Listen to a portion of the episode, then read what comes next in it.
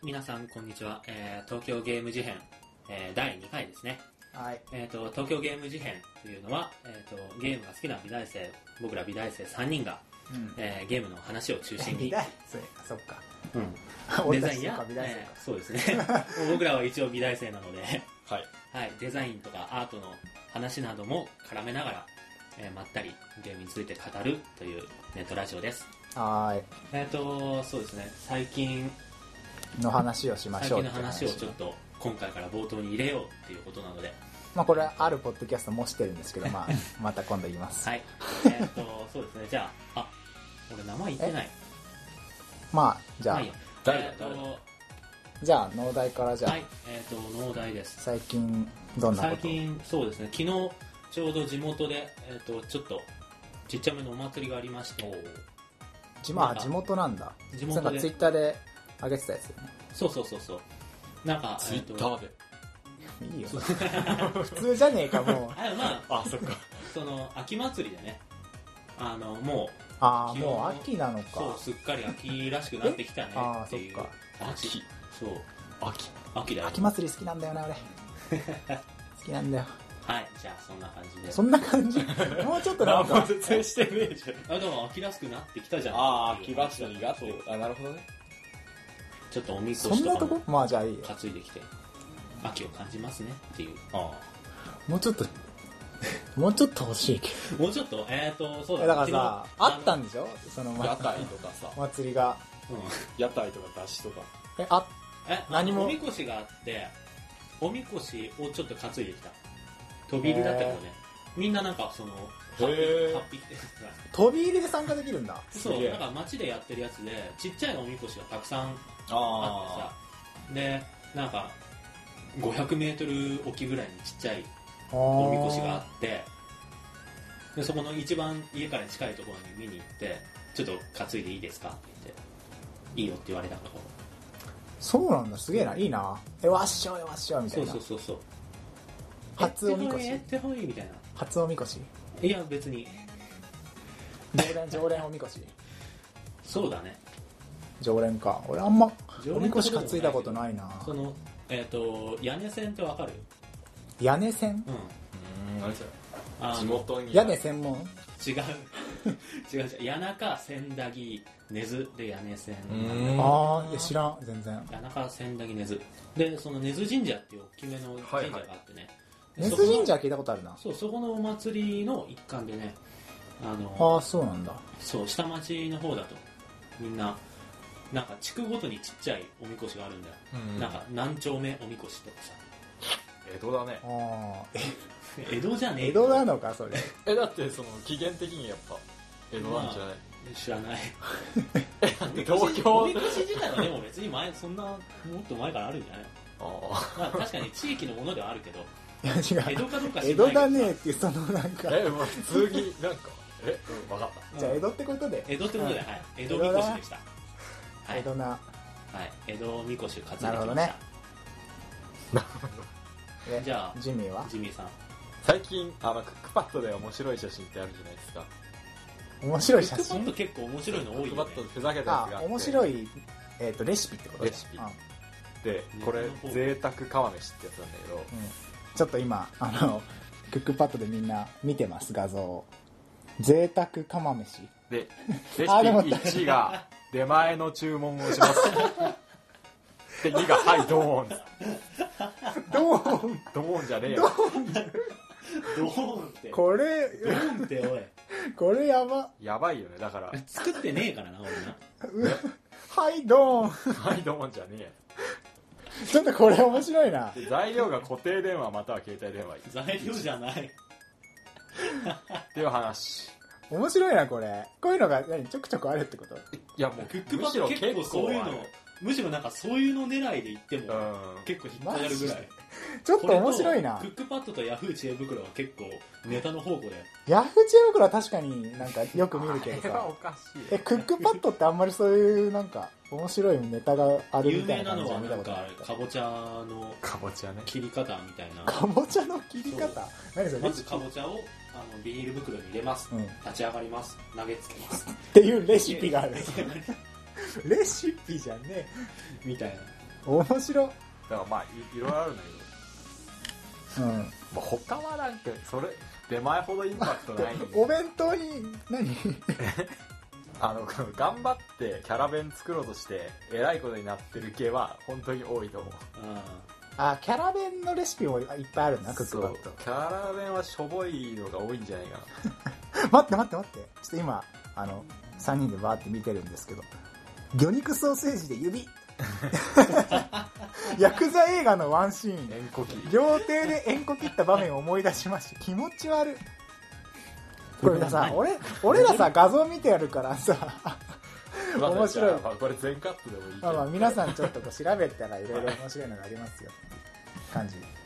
最近やっぱそうなんですそそのうち入ってはい。じゃあアスヤさん。そんな今のは今のは誰？今の話したのは？マジに。わみんな大好き。ジミーだよっていう感じでね。はい。はい。ありがとうございます。はい。じゃあアスヤさんアスヤです。あのね昨日昨日あの親戚の結婚式に行ってきて、へあのまあよくあるその最初式を挙げてその後披露宴みたいな感じで広いところにこう机がな何？円卓が何？親戚。いとこ。あマジか、うん。だから近いけどそこまでなんかひ頻繁に会ってる感じじゃなくて敬語みたいな感じだったんだけどで行ってきてで出たことある？結婚式。あるよ一回しか。な基本その、まあ、結婚式が終わって披露宴始まったらこう披露宴が出てきて曲とかがオープニングムービーみたいなのがスクリーンで流あーなんか最近あるね。二人のそうそう。二人の奇跡とかそう。であの出てきて2人の思い出とかなんか知り合いとか出てきてスピーチとかしてだからよくある感じドラマとかでいわゆる結婚式いわゆる結婚披露宴みたいな感じで受けてきた受けてきたっていうか出てきた。んだけどあのすげえ面白かったのがやっぱかかる曲を本人たちが決めれるんだよ。でそのまあ見るからにそのなんつうのちょっとこう茶髪な感じのうん。イエーイみたいなカップル。イケイケな感そうそう。じのねだったんだけどそのすごいげんシャンデリアとかあってすごいシャンデリアとかあってその結構綺麗な感じだったんだけどそれでは入場していただきましょう。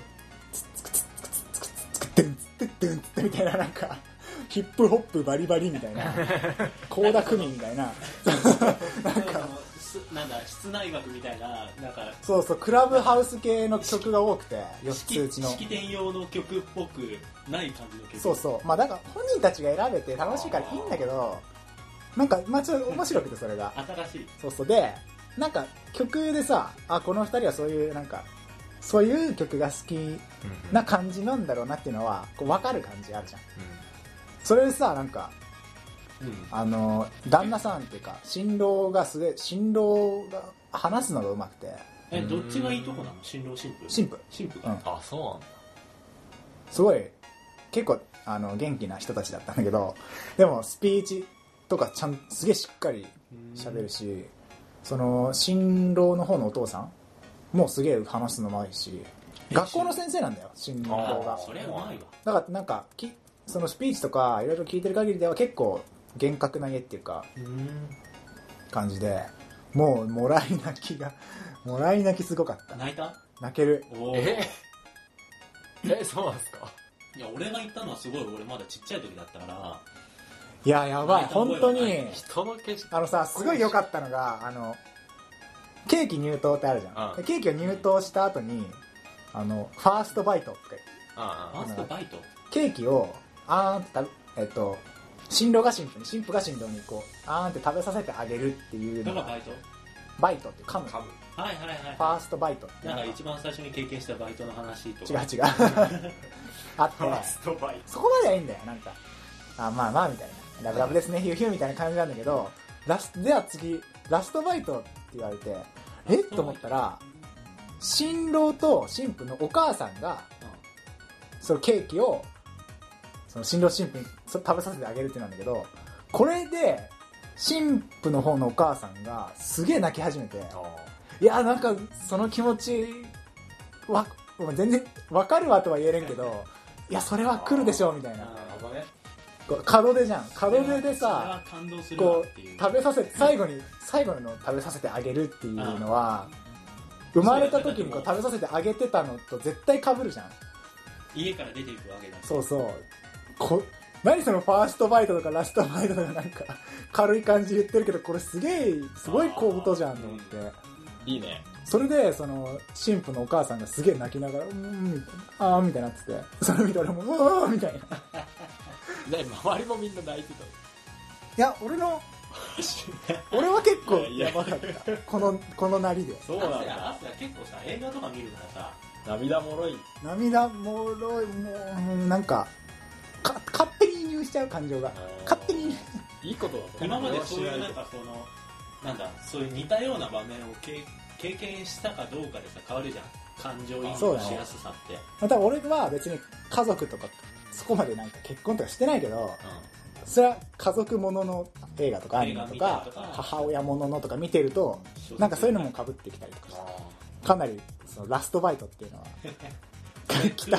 結構来たよ。へあともう普通に手紙読んだりとかするじゃん。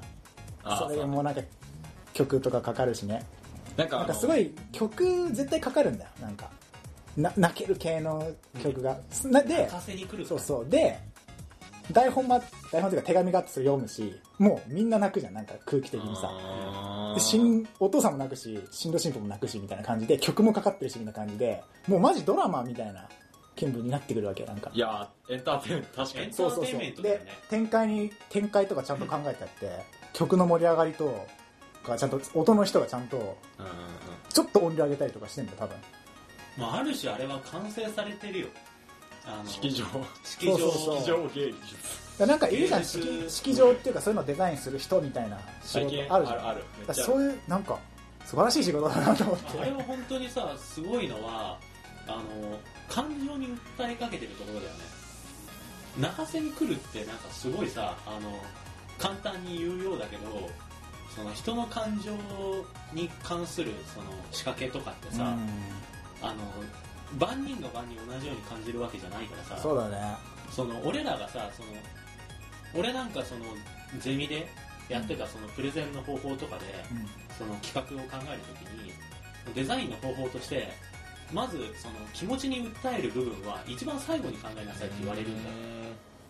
うー。ん。まずなんかそうちゃんとしたそのあーでもまあそうだよね。前立てがあってそれの最後に味付けとしてうん楽しく見せるみたいな部分で人の感情に訴える部分はあのを根幹に置くとすごく難しくなるからうんうんうんまず最初はもっとなんか基礎のところから考えていくみたいなのを言うんだけどそれをさもろもろ感情に訴えるのが仕事みたいなところあるじゃん、ああいうウェディングとか式場とかさ、すごい。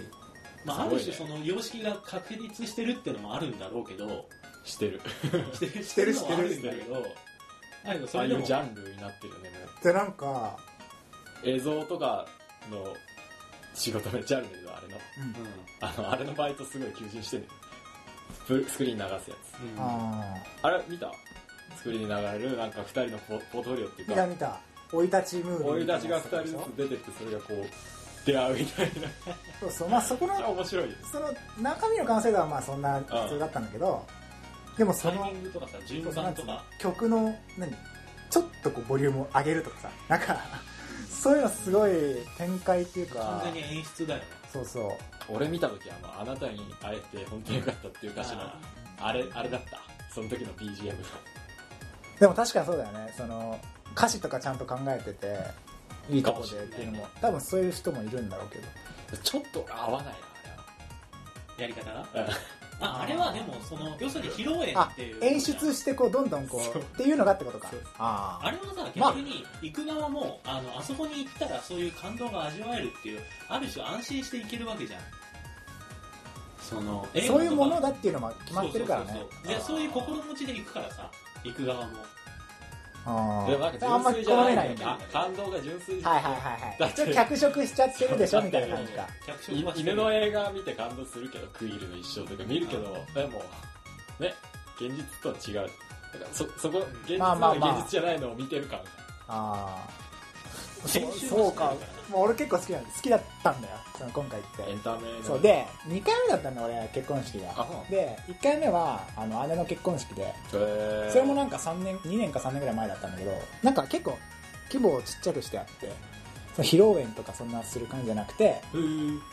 式をこあうちっちゃいところであげるみたいな親戚が集まってみたいな感じだったから初めてその披露宴とかやってちょっとやばでおもしなんかそのそこまで関わってきてないそんなガチガチに交流してきたりとかじゃなかったから、それでこれだから俺他人の結婚式行っても泣けるんじゃねえと思って。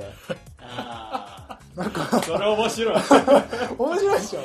俺多分泣けるんだよ全く知ら絶対ない人の結婚式。そうそうだってそれやばいな。でもでもそういう配慮多分されてると思う。生い立ちムービーとかあるじゃん。そうだね。で彼はこんな人で出会いはこうでっていうの聞いてるとその二人のことほとんど知らないけどやっぱ話せそうだよ。へえみたいになって。だってさ親戚の中でもさそんなちゃんとした交流のある人なんてそうそう多分そうなんだよ。逆に。逆に。って考えるとすげえいいなと思って。確かに。そそれ入るなんかそこの大学行ってるか聞きづらいじゃん。それでし知ってんだろみたいになっちゃうじゃん。でも知らない、うん。だからこの大学卒業してみたいなこと書いてあったりするとああそうそう。卒業して頑張ったねって言いやす俺もしてなかったそのら大学卒業して頑張ったなとか言えないからさ。そうなんだよ。すげえいいと思って。なるほどね。話そのしてみる新郎新婦ほとんど知らなかったけどああ仕事なんどこの仕事入って初めて会ったのはどこでみたいなのは俺もう分かる。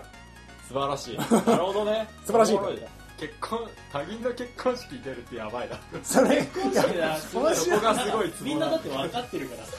だって結婚式バレようないじゃん。あの人多いしそうだから多いよね。あのすごい遠い親戚のうんなんかていうか式場に行ってさ今日やってる結婚式どうですかって行ってみたい感はある。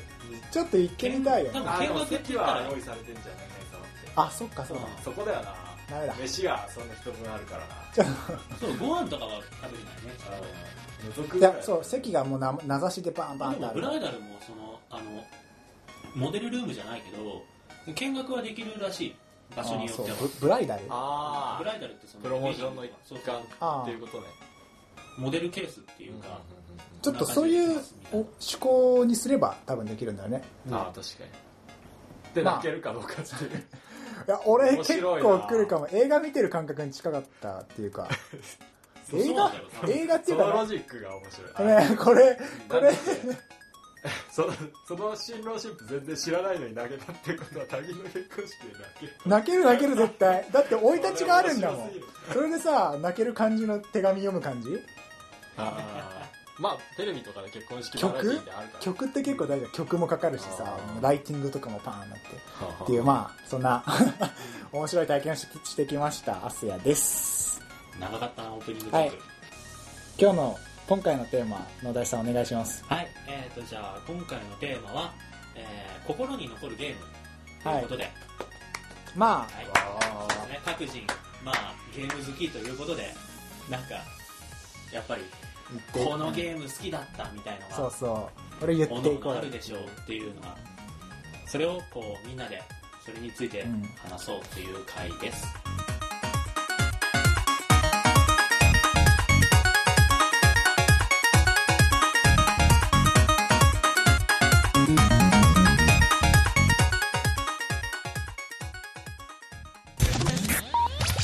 前回はさちょっとこうさーっとこう流していった感じだから。結構あった、まあ 結構あったけど。結構話したけど、まあ、今回はそのも一つのそこそね。この作品のここが面白くてこれみたいなが良かったっていうのを話をこうしていこう。はい。だからなんかこれはどうしようかね。とりあえずリスあ面白いと思ったゲームのタイトルをバーって全部言っちゃってうん。こうピックアップしてそうだね。話していくとりあえずはさ農大が何をこうリストアップしたか、ああじゃあ俺のうん、農俺が大、今回用意してきたリスト。うん、まずポケモンシリーズを。シリーズね。シリーズ、うん。ではまあ一つに絞るなら俺はピカチュウバージョンなんだけど。ああ。ーポケットモンスターピカチュウ。ピカチュウ。はいはい、それから、えー、と星のカービィシリーズ。うん、のシリーズ。シリもうなんかもう全部好きだからまあまあ。シリーズって言っちゃうけど、まあその中で作品を一つに絞るなら星のカービィ2、2か2はいはいはい、うん。俺の中で一番泉じゃないんだ夢の泉な。スーパーデラックスかと思ったけど間違えました。もう2スーパーデラックスは鉄板だけど、2うん。それから、えー、と大乱闘スマッシュブラザーズシリーズの俺の中ではデラックスかな、ーあじゃあうん。俺もさスマブラ入ってんだけどデラックスじゃない。って、はい、うん、それから、えー、とメテオス。ああメテオス。メテオス。桜井さんのね。そうまあ俺はもう2人は分かるかもしれないけど言わずもがな桜井正宏さんの大ファンなんで、っていうか桜井正宏かと思ったし。どういうこと？どういうこと？あこの人桜井正宏の写しみだと思ってどういうこと？へえそうなんだ。うん。知り超知ってんだもんこの人。もうもうすげえ俺はもう本当に大ファンでそのうん。桜井さんが作ったパズルゲームっていうことで、メテオもうなスね内容もすごく面白いので、メテオス。ヒクオス？あメテオスか。メテオスあルミネス。あ似てる。あでもあれはあのみえっ、とみ水谷さんか。ルミネスはね。そうルミネスは水谷さんで水谷さんはあのメテオスの開発にも一応携わってるからね。あそうなんだ。うん。水谷さんはさレズとかもやってるし。うん。ままあメテオス。そんなところかな。ああじゃあ何？全部でまあもっと言っていいんだったらいくらでも出てくるんだけど、とりあえずルうんまあ時間も時間の方もあるし。いやいやまあえでも一応今のでそうこんなんかネタ的には。うんまあ、あとマザーとか。まあマザーね。マザー2だな。いやとりあえずさもう言言ってよ全部バーあもう言っちゃう、うん。はえっとマザー2でしょ、いはいはい。マザーそれからえっと筋肉番付ああ筋肉番付か。へえあゲームボーイ64あその話聞きてえな。まあいいや。そっちか。筋肉番付ゲームボーイ。うんそれそれから、えっと、スーパーワリオランド3はいはいはいはい。それから、えっとまあ、マリオブラザーズ。うんうん。はもちろん、えっとカービィカービィのブロックボール。ブロックボール？ブロックボールカービィシリーズの中では今二人ともえってなってわかんない。いやわかんない。俺の中ではカービィシリーズの中でうん。どっちを出そうか迷ってたんでカービィ2かブロックボールか。クボールか。ああまあまあブロじゃあブロックボール。だからスーパーマリオランド、はいはいはい。うん。えっと F0、うんうん。あ好きなんか全部好きそうだなのお題うん。動物の森。いいね。プラス。あプラスの方か、うん。じゃあキューブか。そうだね。うんぶつ盛り。ぶつ森えっ、とマリオサンシャイン。ああ俺もやった。マリオカートシリーズ。やった。やるやる。かぶってんな。かぶってんな。まあやるよね。うんやる。まあそうだね。ざっとそんな感じ。ざっとそんな感じ。まあ野田心に残りまくってそうなイメージある。任天堂系が多い。なるほどね。デラデラックスの話じゃあお願いします。もうねあの2人は知ってると思うけどやったやった俺もすごいやった。あの今の大学でも俺は今の学年で自称ナンバーワンをはばからずに名乗るほど俺はそうそうあのこれ聞いてる人に一応説明しとくと一応この俺のが今知ってる友達界隈の中で一番強いのは農大です。それはもうあ間違いなくと自分で言うぐらい、あのー彼は強い。彼は強い本当に。何が何がやばいってあのまずまあ強いと。おで全キャラ使える。もうほぼ。そう全キャラ使える強い全キャラの技の癖全部把握してます。へ でさらになんていうのかなこの技の癖とこの技ならあいつは絶対避けれない。この なんかもうなんか感覚なんだよねその辺は。この距離感で相手がこう動いてるならオリマーのこの技を出せばあいつは絶対逃れられないだろうからみたいなとこまでこうちゃんと考えるみたいなさ。気持ち悪いもうねなんかやってる気持ちが悪い。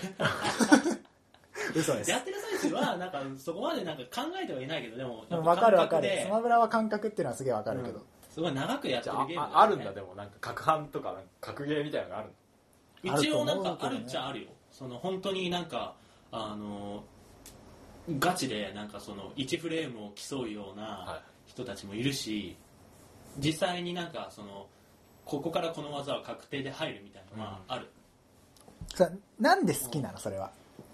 えっとまず、うん。あの俺はそのゲームがなんかの世界観とかを追体験するのがすごい好きなの。うん。えー、と具体的に言うと例えばそのリメイクとかがすごい好きなんだよ。自分が昔やったゲームのリメイクとか、気もあ、ね、自分の気持ちすらこうリメイクっていうそう。なんかものにこう入ってくるわけだ。そう。気持ちのリメイク。その気持ちはでもわかる。あのゲーム曲のアレンジとかさ楽曲ではいはいはいとはい。かすごい好きででスマブラなんてもうそれのさ最たるものじゃない？あそっか。あ。まデラックスだもんね、うん。話してんのは。でデラックスってあのゲームキューブになって初めてさ音が波形データになってうん。ああれ生音で収録してる音とかもあるんだけど、うん。すごいゲームで綺麗な音でその原作の曲が聴けて原作のイメージに忠実なステージがあって、原作のアクションを忠実にこなしてくれるキャラクターがいて本当にそこはね桜井さんのそのこのスマブラっていうゲームを作った桜井正宏さんっていううん。ゲームデザイナーの人がいるんだけどその人の,、うん。あのセンスとか指針が本当になんか原作を重視する人ではいはいはいはい。例えばマリオのジャンプにしてもちゃんとファミコンのジャンプのポーズをちゃんと忠実に守ってるう。んうんうんだからサムスとマリオのジャンプの違いとかもあってああのマリオはあの横スクでさ、うん。どんどん横にぴょんぴょん飛びながら横に進んでいくじゃん、うん。それに対してサムスはメトロイドっていうゲームはあのシューティングの要素があるから、うん。ジャンプしてる間に空中で敵を撃たなきゃいけないの。うん。だから、あのサムスのジャンプっていうのはマリオのジャンプに比べてふわっとしてるんだよ。うん。確かにしてるしてる。マリオのはあと上まで行くのは等速直線運動で上から落ちてくるのは加速度がついた動きをするの。うん。へー。わかるわかる。だけどサムスっていうのはあの飛ぶのも降りるのも等速直線運動で割とゆっふくりなの。わーふわーみたいな。でそれがちゃんと再現されてるんだよ。うん。スマブラの中で。素晴らしいな。それでゲームバランスが取れてるってすごいえなんかへちゃんとそこでさらにさサムスはそのふちょっと吹っ飛びやすいみたいなキャラキャラ個性にまでこう結びつけてあるって本当にあれは秀逸でああそういうのまで含めて俺はスマブラっていう作品が好きなの。で好きだからもうあの自然と触ってる時間も長くなってうん。で愛着も湧いてくる。愛着も湧いてくる、やっぱね出てくるキャラのそれぞれが好きっていうのがやっぱ関わってくる、うん、関わってくるねなんか前回さ話した時にその64のスマブラをやってからうん。こういや他のやり戻りはファミコンとかやり始めたって言ったじゃん。でデラックスが出た時にはもう何もう全部知ってた。もうサムスもねほらそれだ。絶対それだ。もちろん知ってた。もう全部あのメスとかも全部。そうもちろんマザーもやったしマリオももちろんやるし。ゲームウォッチとかも？ゲームウォッチはそうだね知ってたよ、ああだから秋葉それまでらしい。すげえ。えだってデラックス出たのがさ小学校6年とか中学校に、あその時にスマブラのデラックスに出てくるキャラ全部知ってて やゲームしたってのはすげえくね？俺のそう前回も話したけど俺のそのゲームのレパートリーが増えたっていうのはスマブラがきっかけだったの。うんうんうん。でスマブラからもう本当に俺のゲームはスマブラ中心に回ってて。それは桜井さん好きになるわけだ、へー。でスマブラ最初の64をやった時にこのスマブラに出てるキャラのそのマリオがファミコンでこれなんだよっていう話を聞いておおすげえ面白い。じゃあ他のキャラはどんなゲームだったんだろうっていう興味が湧いて、64のスマブラから64のスマブラに出てた各キャラのゲームをやり始めた。メトロイドうんうんうんうん。なりスターフォックスなり、なるほどなるほど。ポケモンはやってたけどうん。なんかあのリンクの冒険とか。はいはいはい。そういうのに手を出し始めて、はいはい。今度そういうゲームのなんかいろんな曲が分かり雰囲気が分かり、うん。アクションが分かりとかしてくると今度そのデラックスが出た時に「おい下リンクの下敷きまんまじゃん」みたいな。はいはいはいへはい。ー。あそれさもう桜井さんがやってほしいことやってんじゃん。そそのゲームとしても面白いしーうん。任天堂オールスターだから集合系のあうん。なんかオールスター系プラスそれぞれの作品を知ってもらう知ってほしいっていう意味も込めてるから込めてるうよね多本当分にそうそうそうそうえでその時に家にネットなかったでしなかったよ、なんかからどういうこと？すげえな。調べたなそれは、でもはすげえな。うん、なんかいろいろゲームすればいい雑誌とか見て。そう。ゲーム雑誌をその時買っててね。ああ。任天堂ドリームっていう雑誌だったんだけど、へー今に？そう。その時は64ドリームって名前だったかな。でその特集とかやるわけさゲームの、そういうのを見てさ、うん。あこのキャラってこういうゲームのキャラだったんだみたいな。買ってみるか、買っちゃう。のあでやってみるよね、あいい流れだなそれ。すげえいいと思うそれ。ネットない方がいいね。うん。それでこう自分でこう知っていって例えば友達が持ってたら貸してもらったりとかうんそうするともう今度その友達とそのゲームの話でさ盛り上がれるじゃん。いいなうん。とかいうふうに俺のゲームは広がっていった。そのな。メインというかそのもう中心は本当スマブラだよ俺のゲームの中で。確かにスマブラい歩くスマブラって感じするわ。する？するする。まずスマブラが強い時点であこいつスマブラだなっていう感じでなんかそのほ古いゲーム知ってる感じとかゲームのなんか雑学詳しい感じとかなんかそう集合体みたいなイメージがすげえもうスマブラあスマブラかお前。う油いやか。でもスマブラ時点が本当になんかあのゲーム100年表みたいな感じのあるある。ものでああのお祭り感すごいよ。そう絶対だから桜井俺が桜井さんが好きな理由のそこの一つあるんだけど、ん。絶対その原作のゲームへの礼というかあのあーえっ、とリスペクト。そう律儀な律儀にその礼を絶対忘れない。うん。でそのフィギュアとかで説明をするのはもちろんだし出典元もちゃんと書いてあったりとか。で、うん。X になるとさ原作のゲームの体験版が入ってたりするじゃない。あはいはいはいあれもなんか原作はこういうゲームなんですっていうのをちゃんと示している。姿 勢すごいね。すごい。あれは桜井さんがそのスマブラっていうゲームを作るときにそのキャラを借りてるわけじゃない。うん他のゲームから、うんうんうん。そのキャラを借りたその元の制作者さんへの礼であるしそのキャラ自体への礼でもある。素晴らしい作品に思えて素晴らしい。素晴らしい作品なんだよ。えスマブラって実はすげえいいね。なるほど。スマブラじゃあそんな感じ。大好きなんです。はい。っていうかそうだね。俺とりあえずリストアップ2人聞こうよ。ああそうか、うん。そうするか。俺のだけ言っちゃったけど。じゃあアスヤさん。俺いきます？はい。えー、俺ねポケットモンスター緑。あゼルダの伝説時のオカリナ。まあこれはもう出てくるよ。もちろんもちろん。ポイッターズポイント。前回。ポイッターズポイント。これはやった。出てきたはい。何これ？あこれ結構あまあいいや。えっとあと「ファイナルファンタジー8」うん。8 8あかっちか。えっ7じゃない。とギルガメッシ任天堂オールスター大乱闘スマッシュブラザーズュお64なんか64の方。あと、えー動物の森プラス出た。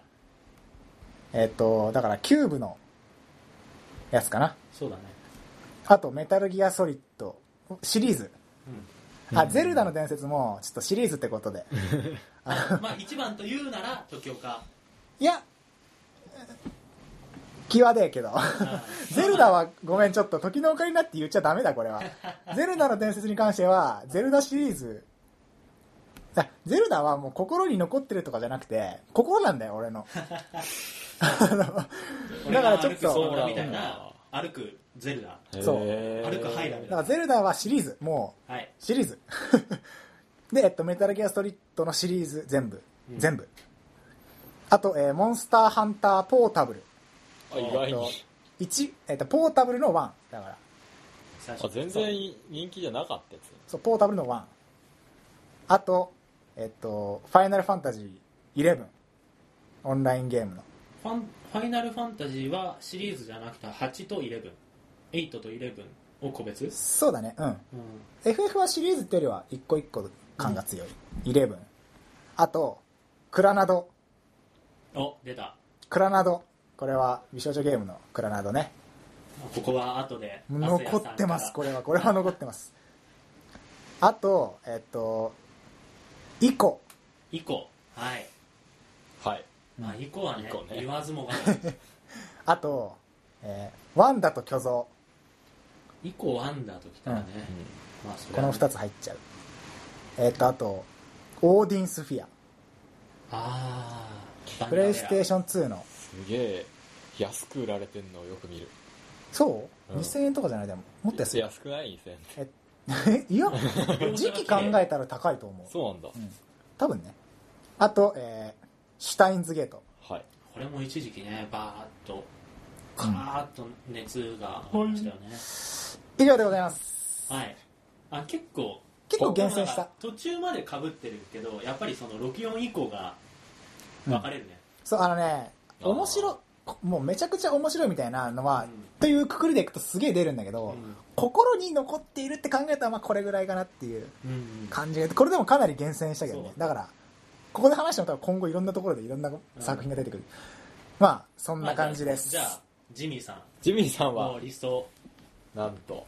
はいまさかのゼロとかするいやいやいや。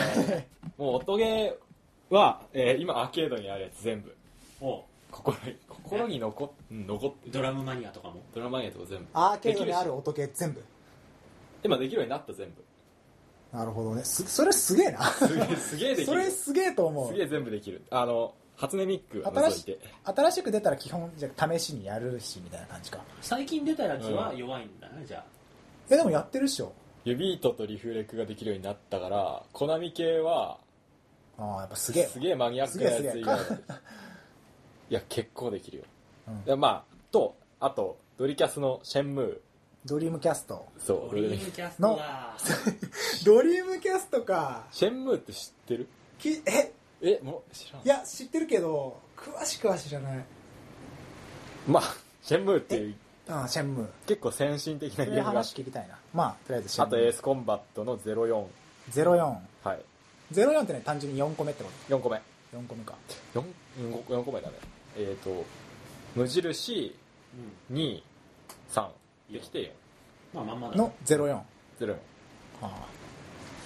とえー、まあ心に残ってるっつったらあとリンボーっていう PS ああリンボー。か。あれはすごい良かった、ね、最近だね。うん。リンボうーんまあそんな感じかなと思い心ます。あに残るあれさ心あでもここに出てないってことは残ってねえってことでしょていうか最近すぎて。あそっか。リンボーでも確かにうん。いいかったいいかったやったけど。やった。リンボーはい。確かに世界観がいいよねあれね。心にくる。それこそ心にこちょっとさ音ゲーのやってる量が多すぎてなんか音ゲーってくくっちゃうからすげえ量少なく聞こえるんだようだから具体的にはドラムマニアギターフリークスえー、ビートマニアうん。ポップンミュージック、指とリフレクあと太鼓はあんまできない。達人？うん。あそっかあれも一応音ゲー。まあ音ゲーちょっとまあでもあとダンレボはねやんない。ダンスダンスレボリューションダウンレボやんないの。ダンレボは無理だ。まああれは手先じゃねえもんな。手先とか。足先っていうかあれはできないね。先でもね。ちょっとあとは体幹がかかさすがってるにちょっとなんかやりづらい感がすごくて。あーあとねあとさい今新しくコナミでなんかドラムドラム式洗濯機みたいな形の音ゲーが。ああの円状にスイッチが。こうこうやってやるやつ？あれ？はわよくわかんないから全くやってない。あそうなんだ。はい。あとなんかキネクトを使ってるああれね。実際にダンスエボリューションダンシュエボリューシあれ見たことあるけど。ョンあれやってる人すごくねどこで覚えすてるごいよね。本当に。すごい。踊機械もすごいしけどそのどっちが先かわかんなくなる。機械に踊らされてんのか機械が踊ってんのかどっちかわかんない うん。じゃあ音ゲーかなりうん。そ結構深くぐらい今言ったのが。まあね。なるほどね。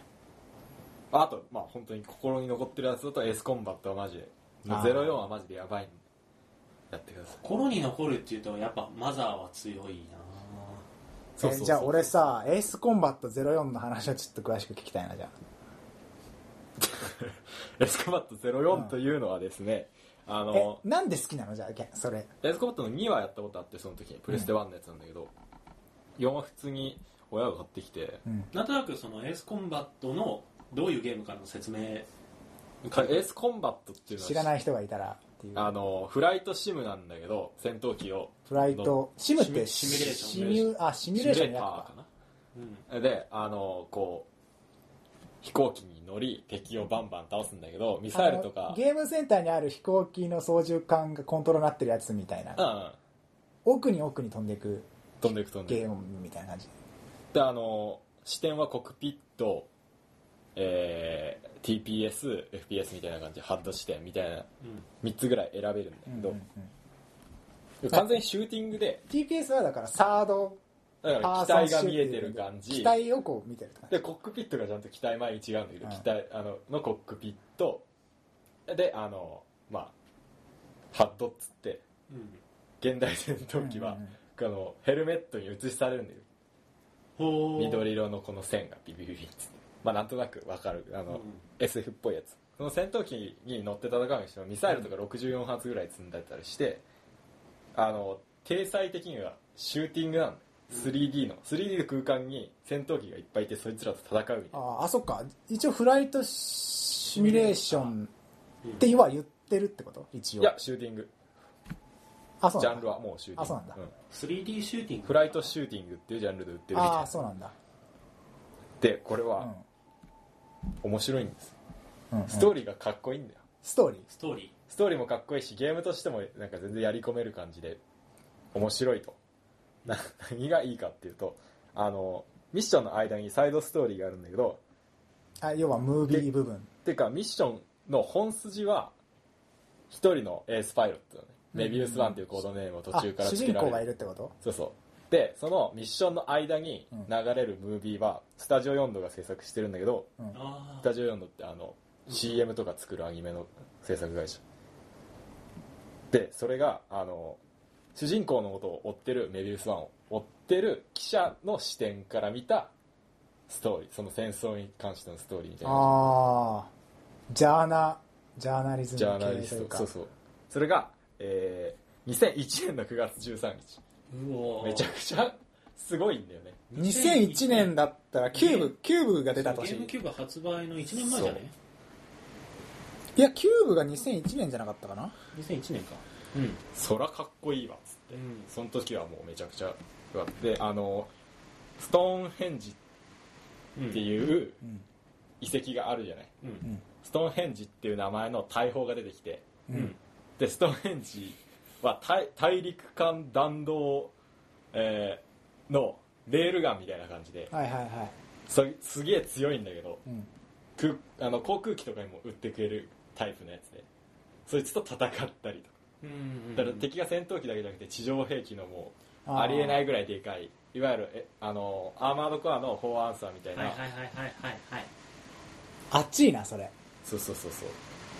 で最後はこ要はこうステージが始まった瞬間え これと戦うのがよ今からみたいなもうなんか感じか。向こうに霞んで見えてるみたいな。うであのメビウスワンなんちゃらなんちゃらっつってだんだん英雄視されてきて最後の方にはメビウスワンが来ただけでみんな大喜びで。メビウスワンが来たぞっつって。あああっちいな。えなんか無線で嘘でもいいからメビウスワンが来たって言っとけみたいな。そしたらみんな士気が上がるから。なんかそういう無線がどんどん入ってくる敵味方関係。それ最後らへんってこと？そうそうそう。序盤は普通そこまでなんだけどやっていくうちにだんだんその世界での名声が上がってってそう。みたいな。あっちいなそれ。でライバルキーとかもいてライバルキーが最後に最後の最後に戦うんだけどうん。リボン付きって言って黄色のリボンが書いてある。書いてある。あリボン付きっていう表現は聞いたことあるな。よくあるかもしれない。であのあとまあ大体そういうそれが良さなんだけど、うん。めちゃくちゃいいのがうん。雲があるじゃん。うん。曇りのステージ。うん。もう雨とか。うん。雲の上に行けるのね。ああでそれ超いいな。それがなぜかめちゃくちゃグラフィックが良くて雲の上に行った時にめっちゃ晴れてる。あそれすげえいい。でなんかこう戦ってる時にふと雲の上に行っちゃうの戦いながら、はいはいはい。パーンってうわー。空が。うわそれめっちゃいいな。めちゃくちゃかっこいいその演出が。なんかステージもまあそんなに多くはないんだけどそういうステージは。あるじゃんあの、ま、映画のさ「マトリックス」でさ、レボリューションズってあるじゃん3つ目、うん。あれでこうマシンシティに向かうネオのあのま船が一回こうバーンって上に上がってあ雲の上にはいはいはいはいパーンって出るじゃん。その感じ。で「はーっつってあでトリニティが「綺麗。ってただ一言言ってブーンって待ってこう下に降りていくっていう。まさにそれなんあれだよもそうじゃない？あの紅の豚。でさあ雲の上にさなんか飛行機乗りのさあの魂みたいのがふわーって。そんなあったっけ？シーンがあるあああったあった。あるじゃん。雲なんかバーって抜けてふっうんうん。でまた、うん、戻るみたいな。そうなんだろう。空飛ぶ系でさ雲の上ってやっぱなんか一種のそうそでなんかあるよね。雲の上が完全に別世界っていうのがさそうそうそうそうそう。シンそれがかっこいいんだよかっこいいねそれは。なんか地上空爆するミッションとかで真っ暗なんだけど雲の上が明るい。でなぜかその後のシリーズでうん。その演出ないかなんかあっても薄いんだよね。それほど極端じゃないエースコンバット04がなぜかすごいゼロだけすえげえ雲の上の表現そうできるそうそうそう。なんかプロデューサーとかがこだわってるのかもしれないね。04だけもうめっちゃ鬼演出みたいな感じで演出芸なんだけど、他なんかエースコンバット全然違うんテイストが。3とか完全に SF で2020ああそうなんだ。そういう感じだったりとか。04だけなぜかそういう感じでめちゃくちゃいい演出だあ演出が好きなの？えかかっこいいしゲーム自体も面白いよでもやっぱゲーやってるからその演出がさらによく見えるみたいなのもやっぱあるよあと対戦でこの次の05では対戦がなくなるんだけど04は対戦できて対戦もね面白いんだよ。うん。もう当たんない対人戦だと ミサイルが。そうなんだ。そうだろうな。かといって機銃も当たるわけないじゃんミサイル当たんないのに。そうだね。でなんかすげえミサイルがあってすげえミサイルを撃つんだけど。すげえミサイル。必殺ミサイル確か SAA とかっていう名前なんだけど。特殊な当たりやすいやつってこと？そうそう。強いミサイルみたいあの当たりやすいんだけど、うん。それをロックオンして撃ってからあのハッドのサークルの中に相手を捉え続けないといけない、あー。みたいな。はいはいはいはいなハット要はその打って終わロりじゃなくて。ックオンマークがこう画面の真ん中にあってみたいな。それに後もずっと追いかけなきゃいけない。そうそう。わかんないそれこれぐらいとか言っても。それだから なんかまあ手のひらぐらい。テレビ画面で言うと手のひらうんより大きいぐらいあって、うんうんうん。それにつ捉え続けないとこまあインチによってだいぶ。まあでもそのサークルがあってと。ああとちょっとこれも先進的なのが2001年のゲームなんだけど、えービスタサイズに対応してたんだよね。はあ。だから本当映画っていう印象あの解像度自体は別にもちろん上がるわけない。あの、うん PS2 の限界があるから、うん。でもハッドの表示がえっ、と縦長にな違うわ。あ横が狭まることによって、うん。なんか画角がちょっと広く感じるという。っていう機能としてビスタサイズモードにえ？16対9のもの横幅が狭くなるからそのまま横に伸ばすとハッドとかてか機体がビョーンってなるだけじゃん。うんうん。そうじゃなくてこう画角をせ広げてハッドとかをの位置をこう16対9用にしてピッてっていうなんか技術的なことはちょっと言葉あでじゃあ本当にそもそも描画描画される絵が変わるってこと？かそうそう。画素数は変わらないんだけどテレビ画面であのビスタサイズであはいはいはいはい。広角的な視点になるってこと？ただ伸ばしてるだけじゃないってことか、うん。ああなるほどなるほど。でもそれ2001年すごい。2001年か。なんかそういうの多くない？ジミーが好きなの？なんかだからやっ前回。ぱ俺新しいものが好きなのかもしスカイれないなんとかだっけ？あの音ゲーの。ハッピースカイ？ハッピースカイね。とかなんかその演出とかそうそう映そうそう。像とかその技術とか先進的なものが好き。新しいものが好き。今でもやっぱ PS あの、うん。かっこいいゲームはねいいとだからなんかやってみて実はとかうまみがとかじゃなくて単純にこあうこれかっこいいあかもしれうんない、そうそうそうそうそう。最初からなんかかっこいいポイントがうんしっかりしてる感じがするね。ああ待って04ちょっといいなそれ。いいねそれね。いいよ。雲の上。雲の上一番俺見たい。雲の上ゲ2か雲の上ゲ雲の上ああ。で雲上で ーあじゃあエースコンバットに関してはそんな感じで、はい。そうです。なるほどね。あ俺さ筋肉番付の話が聞きたい。筋肉番付はあのなんかねあの自分のなんキャラ。で筋肉番付なの？ゲームボーイカラーでう筋肉番付のゲームがあってねその、ゲーム内容的にはミニゲーム集みたいな感じなんだけどああその各アトラクションみたいなそうそうそうそう、すげえむずいの。うん。あ難易度。そう。あのファーストステージからサードステージまであるじゃん、うん。でなんかファーストステージはなんかその反り立つ壁がどうとかさうん。そういうのでまあその要所要所で例えばタイミングよくボタンを押すとか一定時間以上連打し続けるとかうん。そういう細かいアクションをそうそうそうそうそう。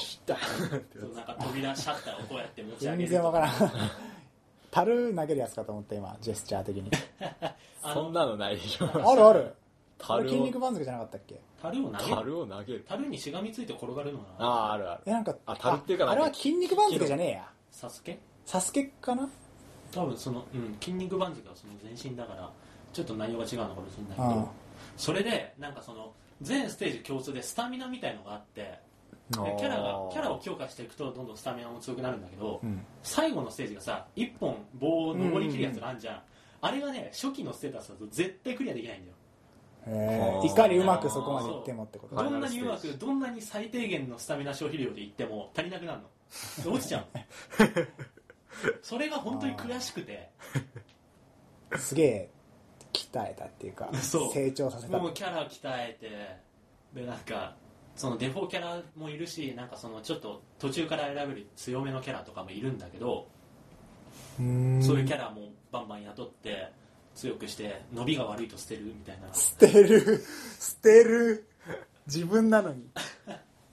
みたいなことをしてすげえ頑張ってその一番その登り切った時にすごいやってやった感がああシャーみたいな。だってそれを延々とやり続けるゲームなんでしょ？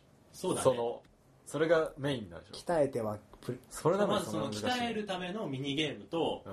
そのメインのそのコあーース1から3までを全部投資でクリアするパラメータ足んねえわってなったらこうもうもう見ずにこう連打みたいな。ミニゲームで筋力を鍛えるみたいなそういうのやって。それがなんか俺の持ってたゲームの中ですごい異質で。マリオとかカービィとかの中に筋肉番付ボンって1個だけあって。クリアしてやるわみたいな感じだったってことか。ていう感じで印象に残ったっていう感じかな。なるほどね。ポイッターズポイントってそのその並びでポイッターズポイントっていうのはよくわかんない。いやもうポイッターズポイントはマジで面白いよ。えだからポケモンの緑とか FF8 並みにすごいってことでしょ。ポまあ心には残ってる。それなんかプレステプレイステーション1のゲームでうん。タップを使ってだから分コントローラー分配器みたいなやつ使って多人数でやるゲームってあんまなくて多分。どどんなゲーム？タップか。内容的には、あこれね、まあ、前回もちょっと軽く話したんだけど見下ろし斜め上から見下ろしてるステージてかあ舞台みたいなところにキャラクターが4人こう参上してうん。でそのステージにはまあいろいろ種類があって岩とかなんか草とかあってフィールド属性みたいな。でその中にもうオブジェクトがいっぱい置いてあってそれをこう拾っては相手にぶつけて投げて相手の体力減らしてっていうのを繰り返して1位を決めるゲームなんだけど。今ちょっと画像検索して見てみたんですけど到底面白いとは思えない。シュールだあなの時代を考えてください。時代を考えて。なんかあれみたいなあの1997ああの。古い。カスタムロボみたいな雰囲気だな。あれは面白いね。ああそんな感じ。なんかイメージとしては、うん。見下ろしがあの箱庭の中でみたいな。なんかカスタムロボとかガチャフォースとかそんな雰囲気？そうだね。で、えっと、一応なんかキャラクターごとにパラメータが決まっててでそのこいつはあの体力体力が多いとかこいつは投げる力があるとか、それをこう自分の好きなように選んで戦うんだけどままあ面白く。でなんかさポイッターズポイントっていうなんか そこまで紙なんかえどういう名前なんだポイッターズポイントって。ポイッターズ。ポイポイってするその多分投げる投げるポイだと思う。投げる人たちっていうことでポイッターズ。ポイッターズのポイント。ポイント。多分ポイントは何なのか分かポイント貯めるみたいなこと。ば場所？場ポン所ポンポンタポイントだと思そうそう。で多分このねワイワイみんなでするみたいなのはぜなんかねうん。スマブラより前だったからあワイワイする楽しみみたいなのはこれで知ったかも。パーティーゲーム？そうそうポイッターズポイントっていう。あ、えー。裾野が広い感じね。すごいなこれ。なるほど公式ページがないのはもちろんのことアマゾンはノーイメージだしウィキにすら載っていない。でもあのゲームアーカイブスにあるよ。本当にでもあるんだ。あるある。ゲームアーカイブスになのにねなんか800円ぐらいで売ってるからね。昔のゲームはね本当に載ってぜひぜひ皆さんやってみてください。俺がリストアップした中にメテオスっていうゲームがあってああはいあはーメテオスは桜井さんが作ってるやつなの。いうん。で、えー、と同じく桜井さんの作ったゲームにカービィのエアライドっていうのがあるのね。あ。うんうん。あるある。最高だよ。ねカービィのエアライドはいいよね。でそのメテオスっていうのはパズルゲームで空から降ってくる隕石がどんどん溜まっていくんだけど、あそのメテオなんそう。それを並べ替えてあの3つ揃えると上にボーンって打ち上がるんだよ。ロケットみたいに、でその打ち上がった力を利用して降ってくるやつを巻き込んでどんどん上に吹っ飛ばしていくっていうパズルゲームなんだけどうん。で題材がその隕石なのね。本当に文字通り、うんうんでカービィのエアライドにシティトライアルっていうモードがあってあるね。そこでそこのイベントの一つに、うん。メテオが落ちてくるっていうイベントがあるんだよ。へえ、はい隕石がガーって降ってきてデンジャーデンジャーっつってうん。ボーンっつって隕石が街に落ちてバーンって爆発するっていうイベントがあるんだけど、うん。そこのメテオが降ってくる時の曲うん。BGM があるの。それがメテオスな。チャラララチャラララチャララチャララみたいなうんうんうん曲があって、うんそれとメテオスっていうゲームメテオスの方が後に発売されてんだけど、うんあ後なんだそうメテオスの方が後うんでメテオスっていうゲームのその打ち上げた塊ってなんかあの打ち上がりきらずに落ちてくることがあるんだけど、うん打ち上がりきらずに落ちてくる時の効果音があるんだけど そのある特定の星のうん。その星がいくつもたくさんあってそれをプレイヤーとして選ぶんだけど、うん。で星ごとに曲が違うんだけどとある星のあの打ち上げたのが落ちてくる時の曲その時に鳴る音っていうのがそのシティトライアルでメテオが降ってくる時の音なんだよ。すげえなそれ。それビジュアル的にはその星と似てるってことシティトライアーなんです。全然似てない。あエアライドの方が前なのエアライドの方が前。その曲を持ってきたってことなんだ。公言はされてないんだけど似てる。あのもうメロディーラインがまんま。へえへ小ネタ挟むね。これはも面白いね。うぜひ言いたくてこのネタをなんかネット上で探そうとしてもどこにも載ってないからあそうなんだ。へ機会があったら皆さん、えー、とメテオスっていうゲームの、えーとまあ、多分分かる人は分かると思うんだけど惑星メテオスっていう星の、えー、と塊落下音っていう音と2パターンあるんだけどね、うん。あのその2パターンのやつをつなげた音っていうのがカービィのエライドのシティトライアルでメテオがメテオ飛来っていう曲とメロディーラインがほぼ一緒。へえよう気づいたな。素晴らしいなそれ。豆知識。豆だな本当。ん。豆だな本当に。大豆。あとなんかこれは言っておきたいみたいなのある？クラナドはエロゲじゃねえぞっていう。いああクラスは人生っていう。抜き毛やエロゲじゃねえってだから。何毛なの？ギャルゲ 人生？いやギャルゲあこの前なんかギャルゲーはいいクラナドは人生っていうそれはさバカにしてる表現だからさ俺はもう嫌いなんだ。ファミレスで話した時もなんかこの企画を進める時にねなんかこういう話をしようみたいな軽い話をした時もその話出てたけど。いやあのなクラナドじゃあ俺ちょ最後俺クラナドのこと語って終わっていい？この回。いいんじゃない？あのまずねクラナド皆さんねエロゲじゃないんですよ。もうこれはもう声を大にして言いますよ本当に。エロゲじゃなくて。えじゃあ何なんですか？人生。もうやめようこの流れ。あいやクラナドは人生っていうのはマジその置いといてほしい。これはあのどこかのバカが 待ってえでもギャルゲーはいいエロゲーじゃないけどギャルゲーってくくられるはいい。だから 18R18 じゃなければ。だからその多分なんか一般的な世間一般的なイメージと俺らがこの前聞いてあそうなんだって思った一番のところがその、高校だけで終わらない。っいやあのね話させていただきますけ確どあのていうことなんだよね。クラナドクラナドじゃあなんでクラナド好きかっていうのをちょっと話させてもう話すよ。あのねいいいいんすクラナドを好きっていうかやったのはマジであのオタクこじらせ期って俺の中で オタクをこじらせてやばかった時期があって。でその時にあのあのまずねもうそのそこがすごそうだけど。やばかった。あのそこの話もちょっと詳しく聞きたいね。こじらせてやばかった。まあ今回はまあ そうだねそうあの高校に入ってあのサッカー部を辞めたんですよ。うん。だあそうあ中学校の時サッカー部で高校に入った時こサッカー部入らなかったんですけどでその何もないから夏休みすごい暇でそしたらあのこう中学校の時の友達がこう鈴宮春日っていうアニメすげえおもろいぞあ言い始めて。そこね。まずそこ。ですごい下級なんだうん。いや世代的には本当に俺もその経験がすごい。草分け的な。なのかわかんないけど春日からすごいなんかうん。うん。なんかオタクだぜみたいな感じだった。そうだよね。なんかちょうどそのオタクって言葉が出始めオタクた時に文化だぜっイエーみたいていう感じだったよね。な、うん、乗ってたねあの時は、うん。でその春日まあ勧められたからまあ見るじゃん。そしたらこ萌えこ萌えアニメじゃんこれあ春日ではなんなかったんだ。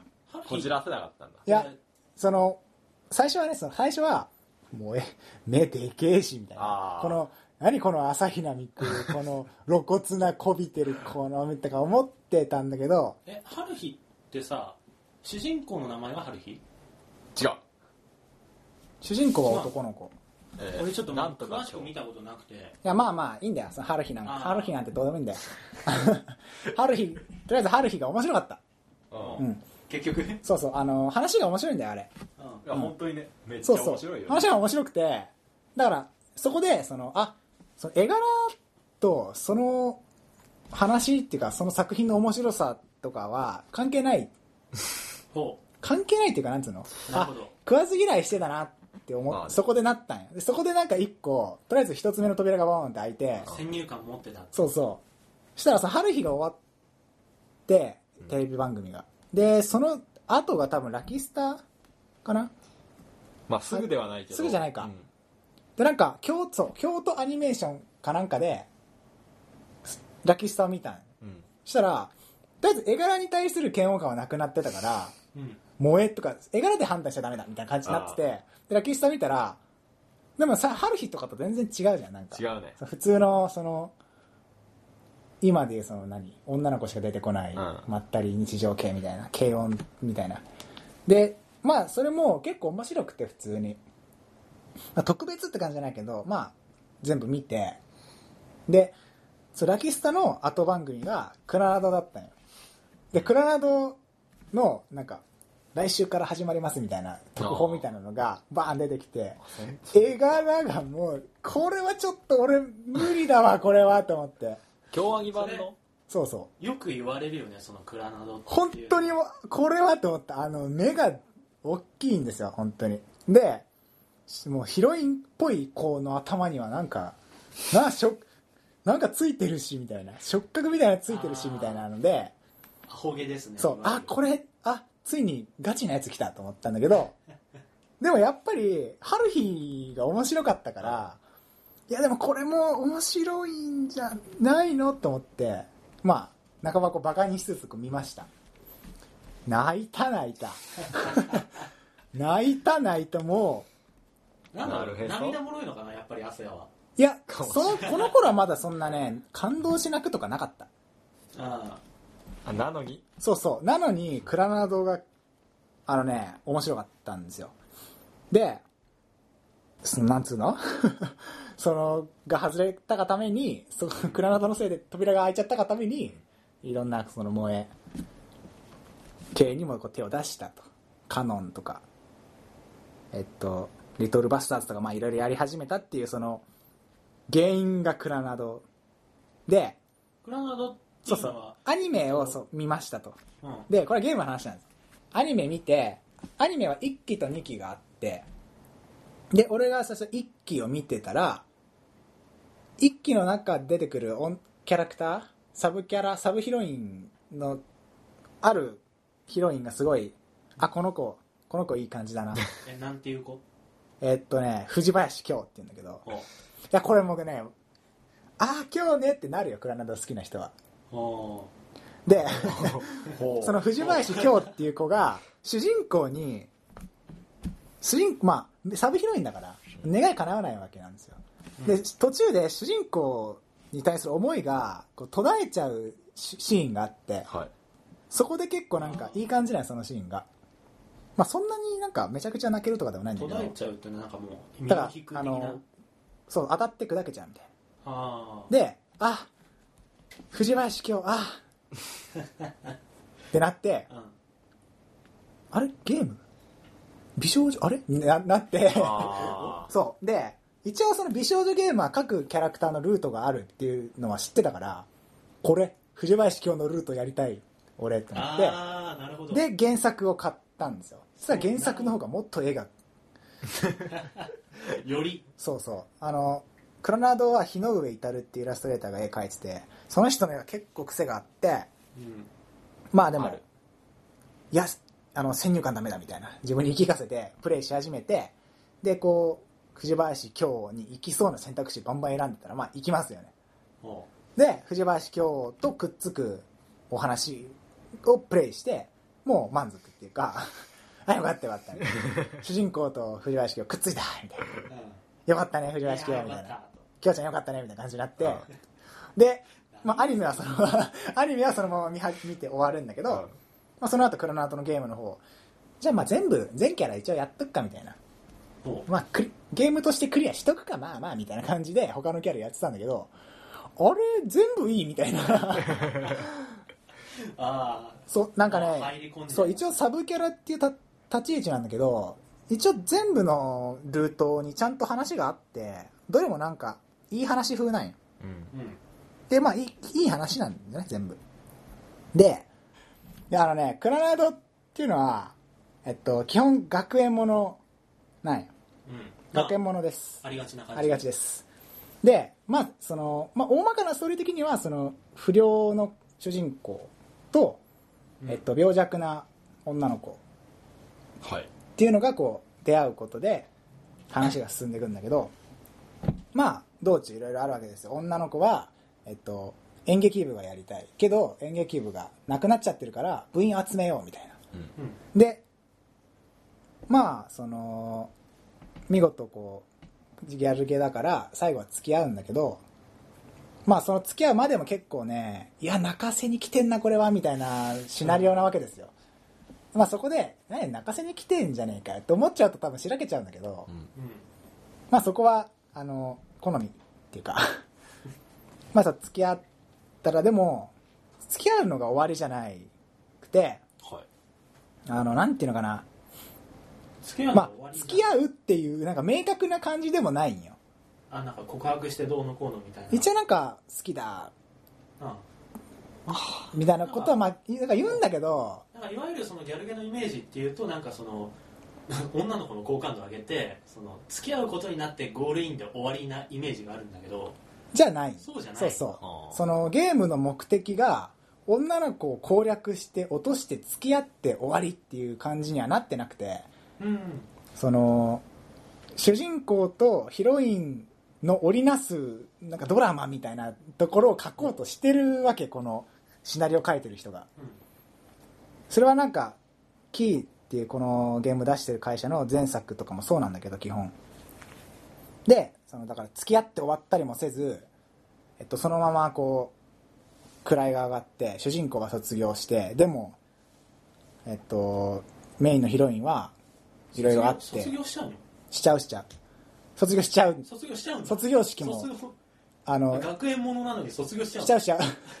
学卒業しちゃって、えそのシーンも出る。ただ、いろいろあって、まあ、いろ本当いろいろあってあのメインのヒロインの子がもう一回留年しちゃう。うんもう一回はあ。一回留年してんの一回留年してたとこから始まるんだけどもう一回留年しちゃうんだけどなんで留年したかっていうのも本当見どころだしほじゃあそのいい感じになってるのに2人とも。男は片やう卒業してしてしまって。片やおヒロインの子はまた留年しちゃう、うん。何そのギャルゲーみたいになるじゃん。じゃあその 留年しちゃった女の子はどうなるのかっていうのも見どころだしで主人公の方はなんか土木みたいなところに就職するんだけど、就職就職するとこまで書かれるの？しちゃうしちゃう。就職就職するんだよ、う。ん、でうん。その就職就職するんだけどそこ職場でのドラマっていうのも書かれるわけ。えもう学園ものじゃねえじゃん。な学園ものじゃない。ここまで来る普通になんか昼ドラみたいな。そうそう。でその職場でのドラマを書きつつ 2, 2年留年しちゃったヒロインっていう話もちゃんと描かれててその全然立場が違う2人はどうこう交流していくのかっていうのも書かれてるしあでこうまあそのまま2人はこう暮らしていき子供はできるのかなみたいな。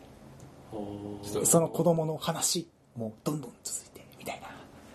NHK みたいないや、ほんとね、絵柄と言い回しとか語り口はすげえギャルゲーギャルゲーしてんだけど、ギャルゲーギャルゲーしてギャルゲーギャルゲーしちゃってるんだけどもうすげえいい話なんというかなんか今の話を聞いてると逆にあの学園生活の方が短そうじゃない？うん。なんか、も短いかも。同じか短が 学園ものなの？同じぐらいだな。学園なんか第1部第2部みたいな学園ものじゃないってことでしょ？学園もの？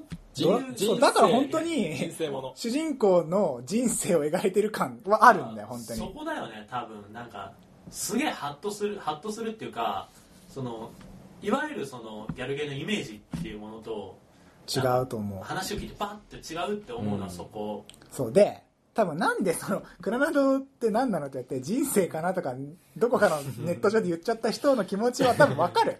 なんか あれ主人公はそのゲームが始まる直前までもう本当怠惰な人生を過ごしてきてるっていう設定はあってでこの物語が本当に終わった瞬間はそれ以上先はもう本当にどうでもいいっていうかうん。すごいいい終わり方をバチーンってするんよ。だからもうあとはもう幸せになるしかねえだろうこの話はみたいな感じになるから本当になんかそのそのキャラクターの重要な部分っていうか人生のうまみみたいなところは全部書いちゃってるからなるほどね。まあ言い言いたくなる気持ちもわかるんだけど、まあ、ネタ化しちゃったからあんま言えないっていう。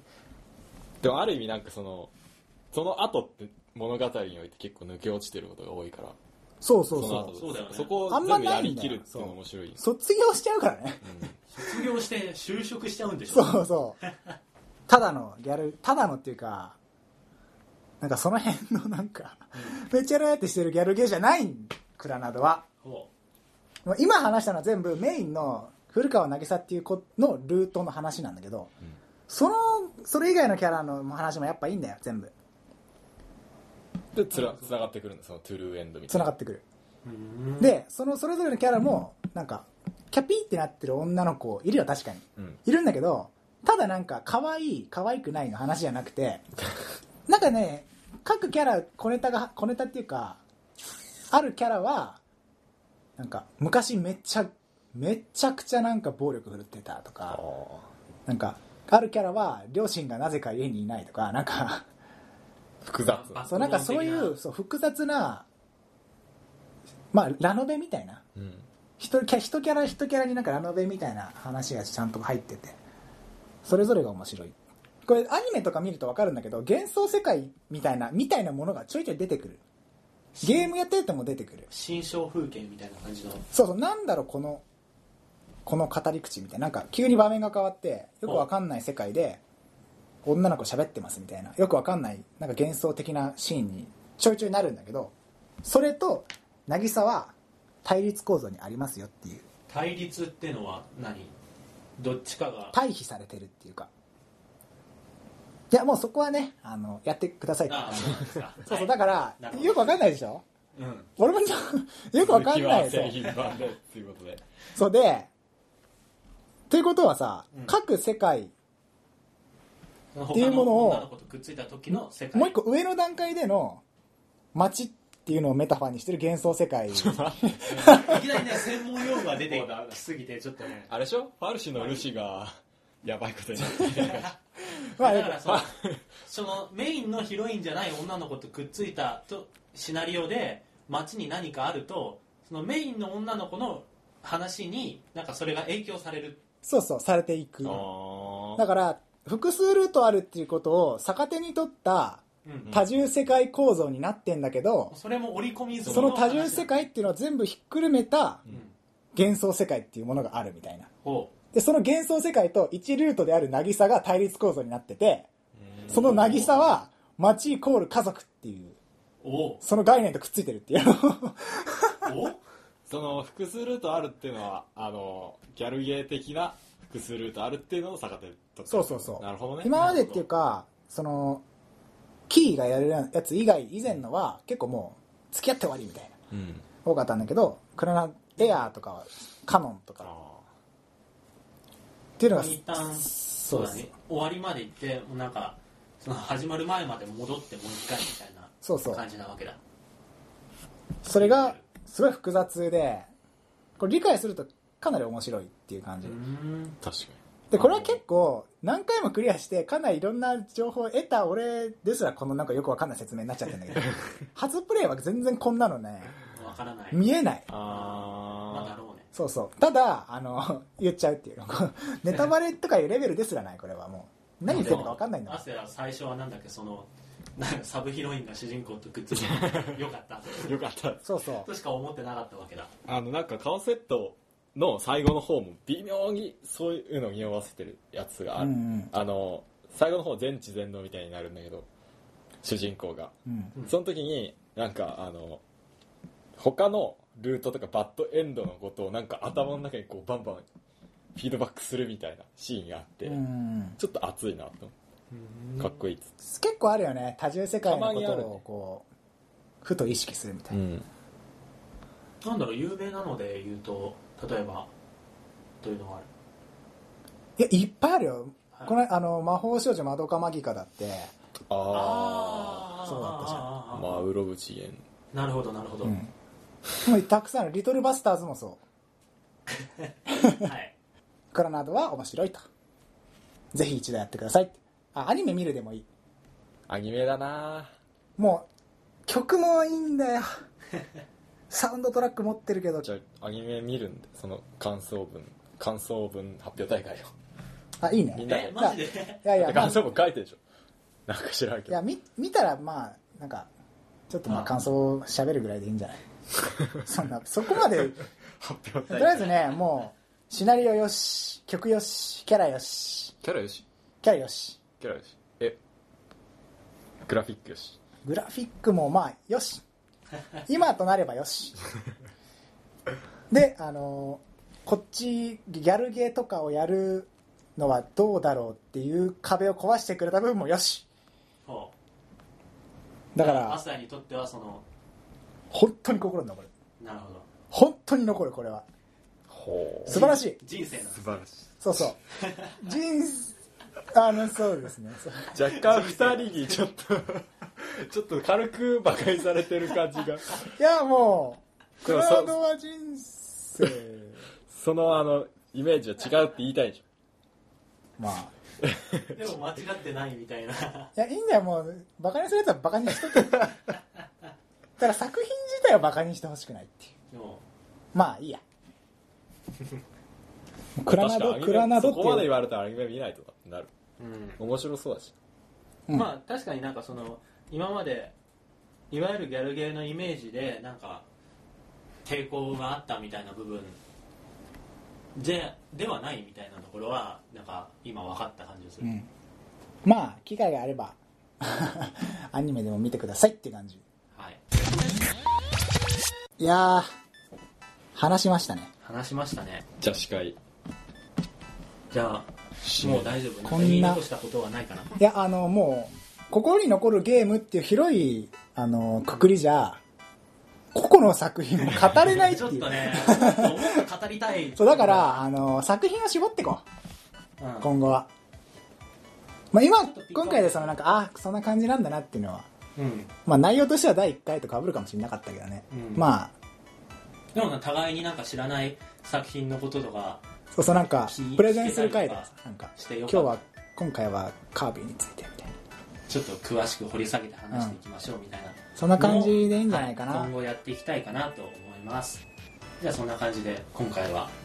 うんいいと思います。はい、えー、長長く長いこと語っちゃいましたがじゃあ今回は、えっと第2回心に残るゲームについて、まあ、こんな感じでうん。エンディングに。いいんじゃないですか？はい。ありがとうございおます。疲れ様です。お疲れ様です。また。聞いやそれでえっ、とそうですね。こんな感じでだらだら話してきましたけど東京ゲーム事変では、えー皆様からのお便りを、えー随時募集しております。募集してえーとます僕ら3人への質問とかご意見、えー取り上げてほしい。例えばこういうこのゲームの話をしてほしい、うん。そういうのしてくれるとすげえ。こっちとしてね。するするもう お題をもらえばもう何でも。あのリアクションが欲しい。あの皆さんから。リアクションが欲しい、なんか、そういうのもらえたら僕らとしても嬉しいのでぜひうん。お気軽に送ってもらえると嬉しいです。プラットフォームとしてはツイッターで「ハッシュタグゲーム事変」えー、とローマ字で GAMEJIHEN ですね、ゲームローマ字でゲーム事変のハッシュタグをつけたツイートか、えー、とメールにて、はい、随時ご意見ご質問募集しております。お願いします。メールアドレスは、えっとゲーム事変。これもローマ字ですね。ローマ字じゃねえな。まあでもゲーム事変。ゲーム事変 at、えっと gmail.com です。では、えーお便りお待ちしております。お願いします。あのーウェブサイトにもお便りってとこあるんでそこからでも大丈夫です。はいじゃあぜひお願いします。それでは、えー聞いてくださってありがとうございました。また次回お会いしましょう。さよなら